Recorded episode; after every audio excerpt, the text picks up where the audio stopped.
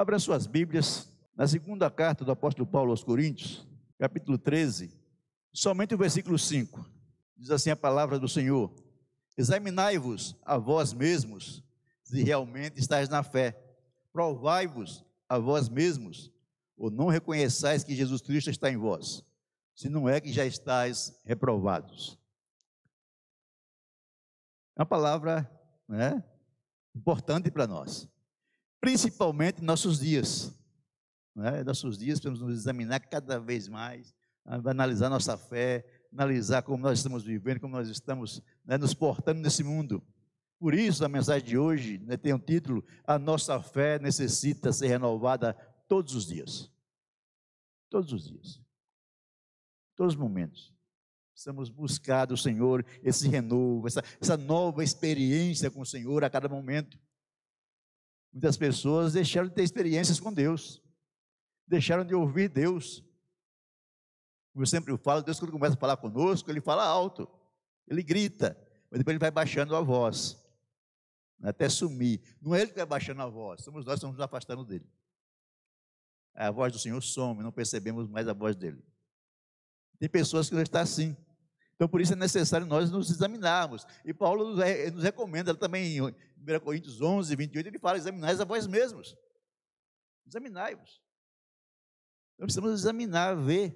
Né? Porque a, a, as duras experiências que nós temos no dia a dia, com perdas, frustrações, né, incompreensões, né, quebra de relacionamentos, doenças, até sonhos não realizados, faz com que percamos as motivações e até a motivação de andar com o Senhor, porque a nossa fé começa a murchar. E essa fé murchando, perdendo a força, perdendo o seu vigor, nós começamos a, per a perder a alegria de andar com Deus. E começamos a perder a alegria de andar com Deus, isso faz com que a gente tenha uma vida né, que, que vai fazendo com que nós percamos a condição de sermos abençoados e de sermos bênçãos. Sermos bênçãos. Então nós precisamos dessa motivação sempre. Essa motivação sempre. Para que não venhamos afastar do Senhor por coisas pequenas. E nossa bênção nós já temos, a bênção maior é a salvação, irmãos. É a salvação. As outras coisas são coisas pequenas. Talvez necessárias. Se for necessário, o Senhor Deus nos dá. Mas se não for necessário, Ele não vai nos dar. Nós precisamos estar andando com o Senhor Jesus e andando também com os irmãos. Porque é juntos que nós fortalecemos uns aos outros. É juntos que nós oramos uns pelos outros. Então, nós estamos aqui né, orando pelos irmãos, um ora por mim, eu oro pelo outro, e nós vamos andando assim. Então tem que haver esse, esse desejo de estarmos juntos para sermos renovados durante a caminhada. A caminhada é longa, a caminhada é difícil. Então precisa de, de renovação né, diariamente para que nós possamos vencer, né? E, e não venhamos perder a fé. Essa alegria, essa alegria de andar com o Senhor, essa alegria de servir ao Senhor, de servir aos irmãos. E muitas vezes a dificuldade faz isso, mas que nós percamos a alegria de servir ao Senhor. E como é que eu posso perceber que alguém perdeu a alegria de servir ao Senhor? Porque ele perdeu a alegria de servir aos irmãos. E as duas coisas estão juntas. Eu não posso servir a Deus se não sirvo a igreja.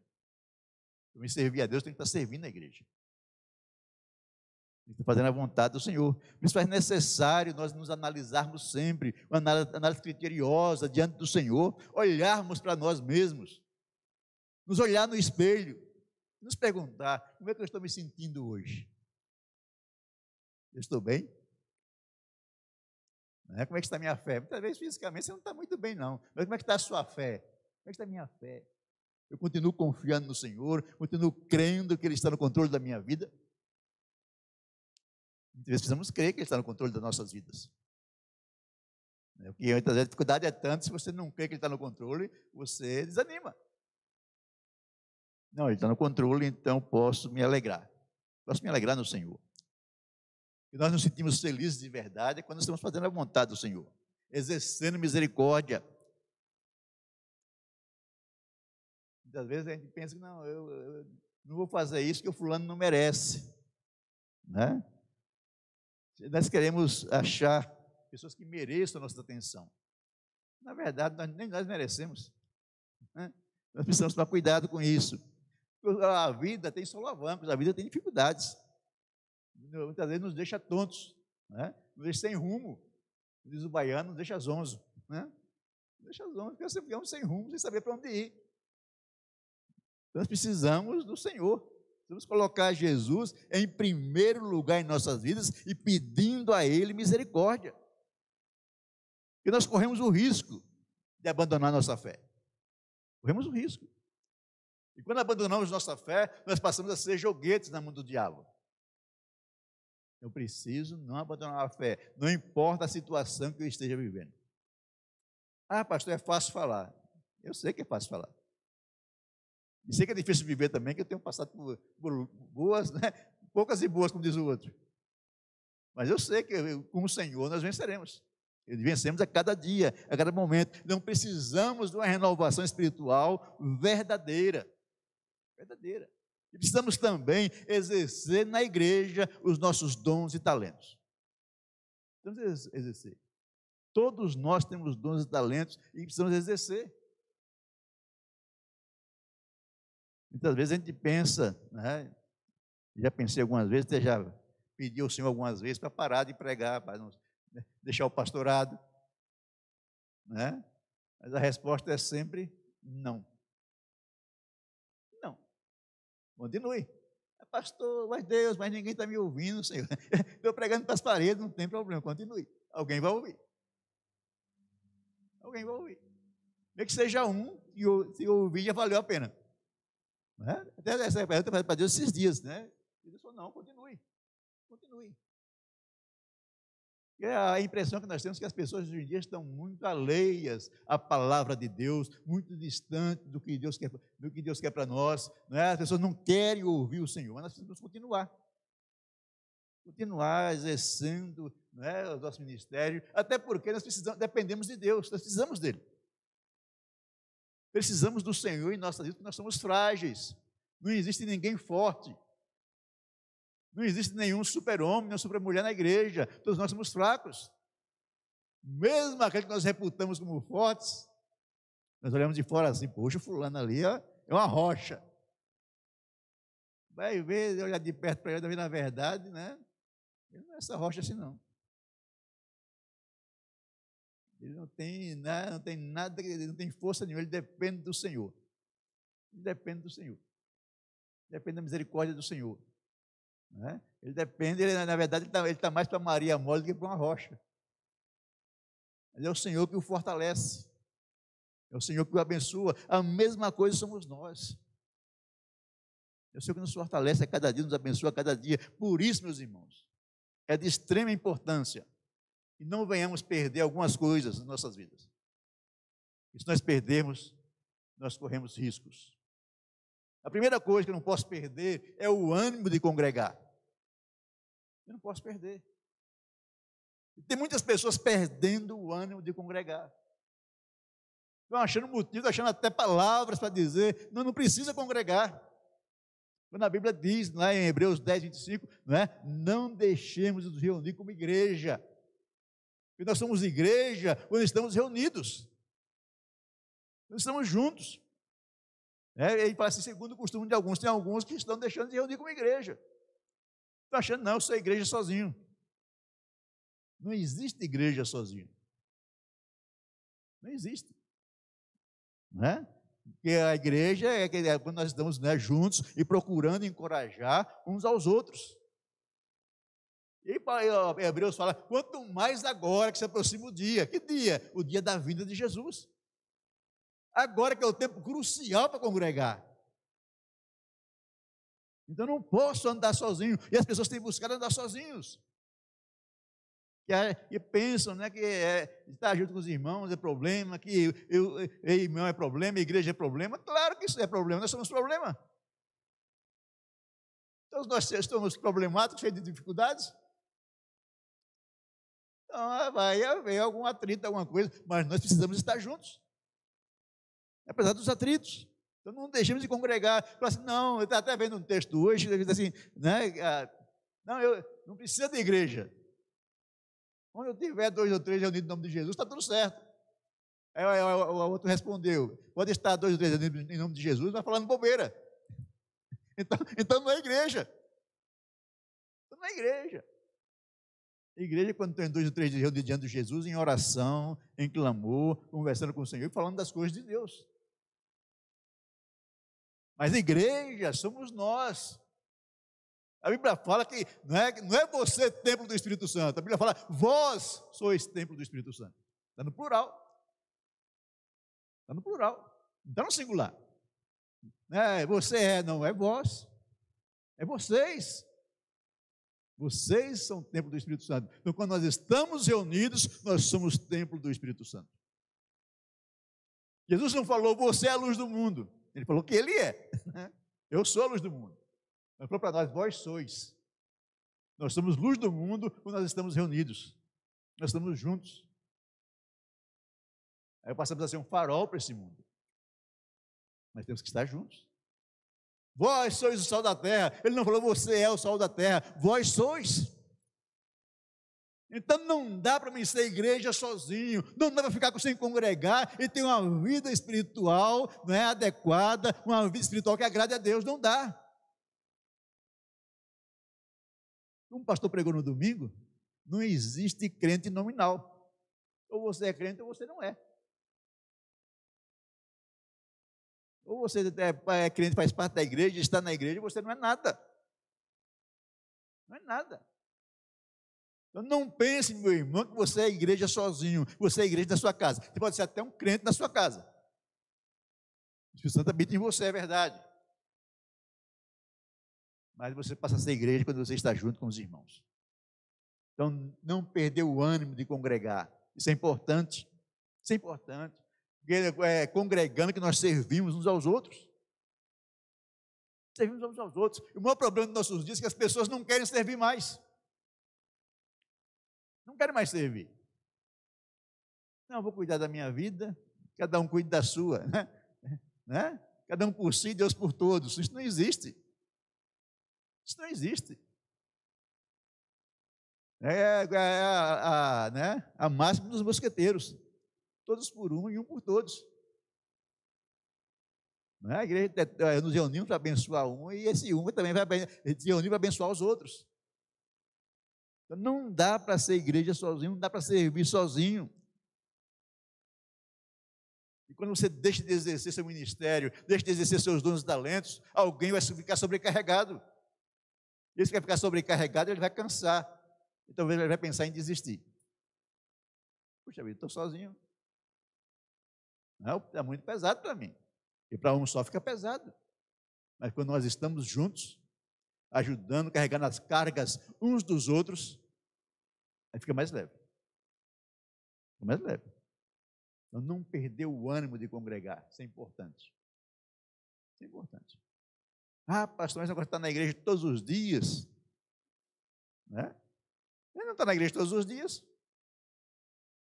Ele está no máximo terça, quinta domingo. De vez em quando, um dia diferente, mas eh, os dias são esses.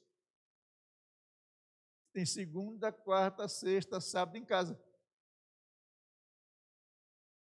Não é todos os dias.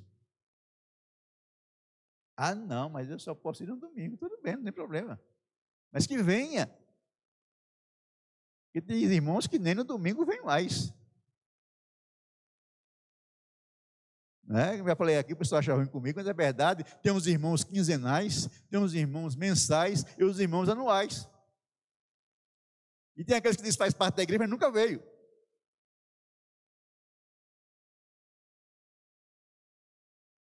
Eu ia falar, não, eu sou dessa igreja, mas nunca vi ele aqui, como é que ele é dessa igreja? Dessa comunidade. Não, mas sou daqui, não é, não é, não é daqui, não é de lugar nenhum. Não é de lugar nenhum. Se você não congrega, você não é de lugar nenhum. Temos que congregar, estamos juntos. Outra coisa, não podemos perder a capacidade de sermos bons e misericordiosos. Não podemos perder. 2 Samuel 2, 26, 22, 26, fala o seguinte: Quão misericordioso, estava falando Samuel, tu te mostrarás misericordioso. Deus estava dizendo para Deus, olha, o misericordioso, Deus é misericordioso. Nós precisamos ser misericordiosos. Em Lucas 6,36 fala, portanto, sejais misericordiosos, assim como o vosso Pai é misericordioso. A misericórdia tem que fazer parte das nossas vidas. Fazer parte das nossas vidas. Em Provérbios 11, 17 fala o seguinte: o misericordioso faz bem a sua própria alma. O misericordioso faz bem a sua própria alma. Mas o que é cruel aflige a própria carne. Então, ser misericordioso é importante. E Mateus 5, 5 7 já nos diz, né? Bem-aventurado, feliz os misericordiosos, porque alcançarão misericórdia. E parece que nós estamos perdendo a capacidade de sermos misericordiosos. Cada dia nós temos percebido que as pessoas têm sido menos, menos né, atenciosas aos outros, zelado pelos outros, tendo cuidado do seu irmão. Estamos perdendo isso. Porque nós estamos né, avaliando as pessoas, como já falei no início, pelo mérito. Pelo mérito. Se a pessoa merece ou não merece. Esse merece, esse não merece. Esse merece, esse não merece. Então, se for analisarmos assim, todos nós estamos fora. E na verdade não merecemos nada. Não merecemos nada, nem a misericórdia de Deus nós não merecemos. Deus é misericordioso conosco, Ele é gracioso. Ele nos presenteia com a misericórdia dEle. E se Deus fosse nos avaliar pelo mérito, irmãos, nós estamos, nós estamos, estávamos fritos. Melhor, ou melhor, estávamos assados a chama do inferno. Mas ele não faz isso. Ele sabe que nós somos problemados, nós temos dificuldades, nós temos problemas, e Ele nos ama apesar dos nossos problemas. E assim também nós devemos amar as pessoas, apesar dos problemas das pessoas. E tentar ser misericordioso, tentar auxiliar as pessoas, porque isso tem sido uma coisa que tem acontecido, não só na igreja, no mundo. O amor tem se esfriado, e isso é bíblico. O amor tem se esfriado. As pessoas estão pensando só em si. Só em si. As pessoas não conseguem ficar casadas porque estão pensando só em si. Né? Casou, pensa assim, não, você tem o seu, eu tenho o meu. Não existe isso no casamento. Você casou, agora é nosso. É nosso. Você quer ser seu, então não case. Mas se você casou, é nosso. Então, muitas pessoas não, né, casam e querem dividir as coisas. Você paga a conta de água, paga a conta de luz. Mas ah, a luz é maior, então você tem que pagar mais não sei o quê. Então começa, começa a briga. Ao invés de juntar tudo e pagar tudo, é, é tudo nosso, então vamos pagar com o que é nosso. Então o que acontece? As pessoas hoje em dia estão evitando casar-se para evitar não, ter que dividir. Não ter que dividir.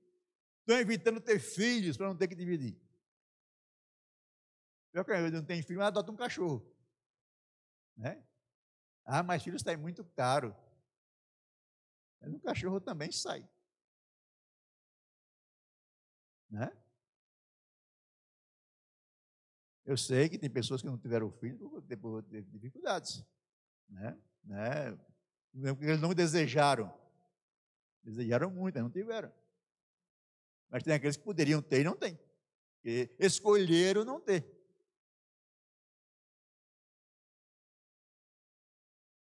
E filho, irmãos, por mais dificuldade que nós tenhamos com eles, é sempre uma benção.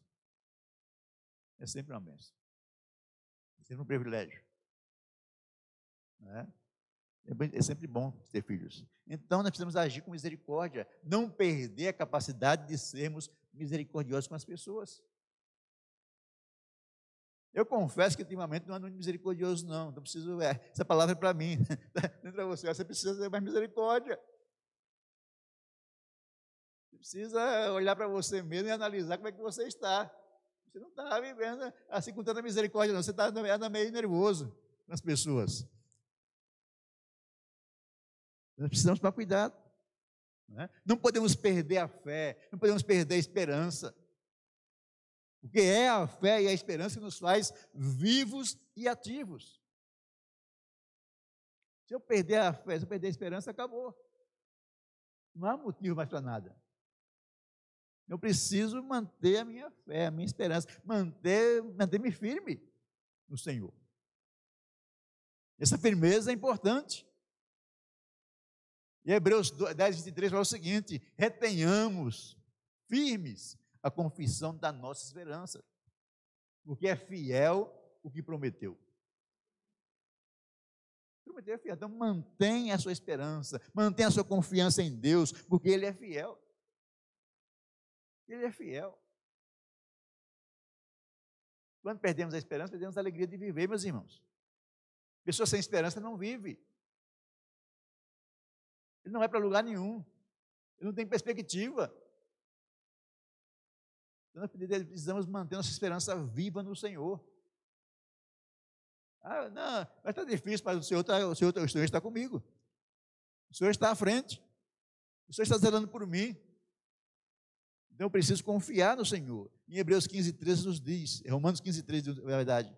Ora, o Deus de esperança vos enche de todo gozo e paz, né? e cresça. Para que abundeis em esperança pela virtude do Espírito Santo. Precisamos estar em Deus, para que Ele possa nos encher de esperança, nos encher de alegria, nos encher de paz, né? nos encher do Espírito Santo dele que nos capacita a vencer as dificuldades. Nós dependemos do Senhor. E muitos já perderam a esperança. A sociedade tem perdido a esperança na igreja. E a igreja tem deixado de ser um agente transformador da sociedade. Quando deveria ser. Não deveria ser. Nós temos uma igreja no Brasil, né, importante, em número de pessoas, mas não tem feito a diferença no país. Não tem feito a diferença. Que são pessoas que se dizem crentes, cristãos, mas não vivem como tais. Não vivem como tais. Falamos que somos, mas não vivemos. Você vai analisar como deve ser um crente, e a vida do crente vai dizer, é, isso aí está né, tá fora. E um crente né, que vive uma vida sem fé, ele não traz esperança para os outros. E o mundo, querendo ou não, está olhando para nós. Ele está olhando para nós. As pessoas estão olhando para nós. Estão se perguntando como é que aquele, aquela pessoa ali, crente, ele consegue ter, ter paz, ter alegria, apesar das dificuldades. Porque nós temos Jesus. Essa pessoa olhando para nós, ela vai desejar ter Jesus também. Nós precisamos viver em fé e esperança e não perdemos isso. Não perdemos. Porque a igreja não é somente uma organização humana, como alguns dizem. Porque se fosse, já havia sucumbido há muito tempo. Muito tempo. A igreja é um organismo vivo, é o corpo de Cristo.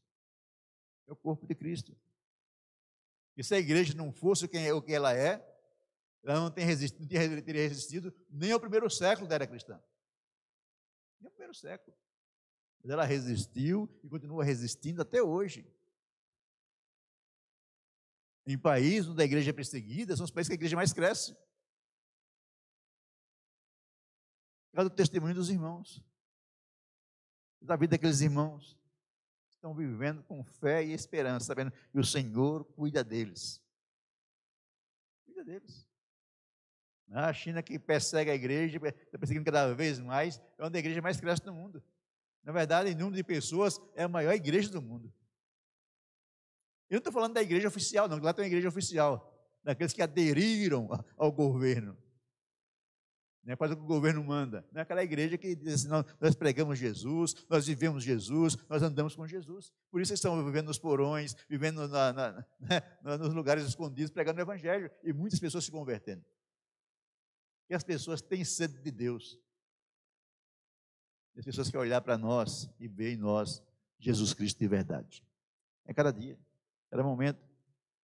Para encerrar, não perdemos a capacidade de olhar, olharmos para dentro de nós, para ver como de fato estamos. Deixa nós lemos. Né? Olhe para dentro de você, examinai-vos a vós mesmos. Olhe para você, veja como você está. Sua fé está viva, sua fé está ativa, sua esperança é, é total, é completa. Ou você já perdeu tudo isso? Nós precisamos olhar para nós. Talvez realmente estamos firmes na fé. Estamos confiando no Senhor. Por isso ele manda não só olhar, ele manda provar. Provai-vos, não a Deus, provai-vos a vós mesmos. A vós mesmos. Veja como é que você está, como é que está seu ânimo servir o Senhor. Para fazer a vontade do Senhor, nós precisamos estar nos analisando a cada dia, nos observando a cada dia. E Provérbios 4, 23 fala o seguinte: sobre tudo que se deve guardar, guarda o teu coração, porque dele procede as fontes da vida.